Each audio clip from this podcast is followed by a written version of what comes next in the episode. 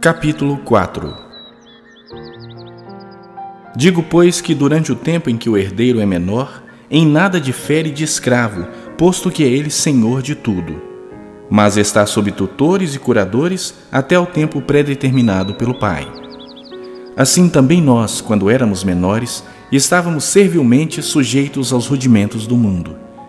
Vindo, porém, a plenitude do tempo, Deus enviou o seu Filho, nascido de mulher, nascido sob a lei, para resgatar os que estavam sob a lei, a fim de que recebêssemos a adoção de filhos. E porque vós sois filhos, enviou Deus ao nosso coração o Espírito de seu Filho que clama: Abba, Pai.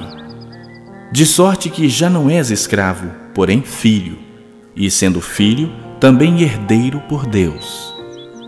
Outrora, porém, não conhecendo a Deus, servíeis a deuses que por natureza não são.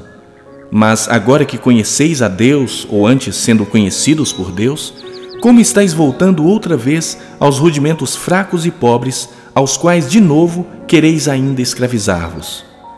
Guardais dias e meses e tempos e anos.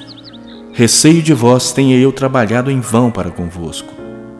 Sede qual eu sou, pois também eu sou como vós. Irmãos, assim vos suplico, em nada me ofendestes. E vós sabeis que vos preguei o Evangelho a primeira vez por causa de uma enfermidade física.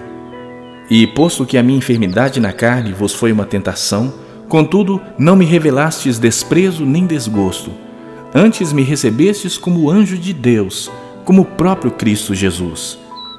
Que é feito, pois, da vossa exultação? Pois vos dou testemunho de que, se possível fora, teríeis arrancado os próprios olhos para nos dar.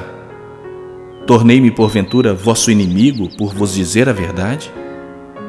Os que vos obsequiam não o fazem sinceramente, mas querem afastar-vos de mim, para que o vosso zelo seja em favor deles. É bom ser zeloso pelo bem e não apenas quando estou presente convosco, meus filhos, por quem, de novo, sofro as dores de parto até ser Cristo formado em vós. Pudera eu estar presente agora convosco e falar-vos em outro tom de voz, porque me vejo perplexo a vosso respeito.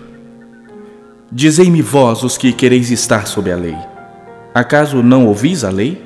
Pois está escrito que Abraão teve dois filhos, um da mulher escrava e outro da livre. Mas o da escrava nasceu segundo a carne, o da livre mediante a promessa. Essas coisas são alegóricas, porque essas mulheres são duas alianças. Uma, na verdade, se refere ao Monte Sinai, que gera para a escravidão. Esta é Agar. Ora, Agar é o Monte Sinai na Arábia e corresponde a Jerusalém atual, que está em escravidão com seus filhos. Mas a Jerusalém lá de cima é livre, a qual é nossa mãe, porque está escrito: Alegra-te, ó estéreo, que não dás a luz Exulta e clama, tu que não estás de parto, porque são mais numerosos os filhos da abandonada que os da que tem marido. Vós, porém, irmãos, sois filhos da promessa, como Isaque. Como, porém, outrora o que nascera segundo a carne perseguia o que nasceu segundo o Espírito, assim também agora. Contudo, que diz a Escritura? Lança fora a escrava e seu filho, porque de modo algum o filho da escrava será herdeiro com o filho da livre. E assim, irmãos, somos filhos não da escrava, e sim da livre.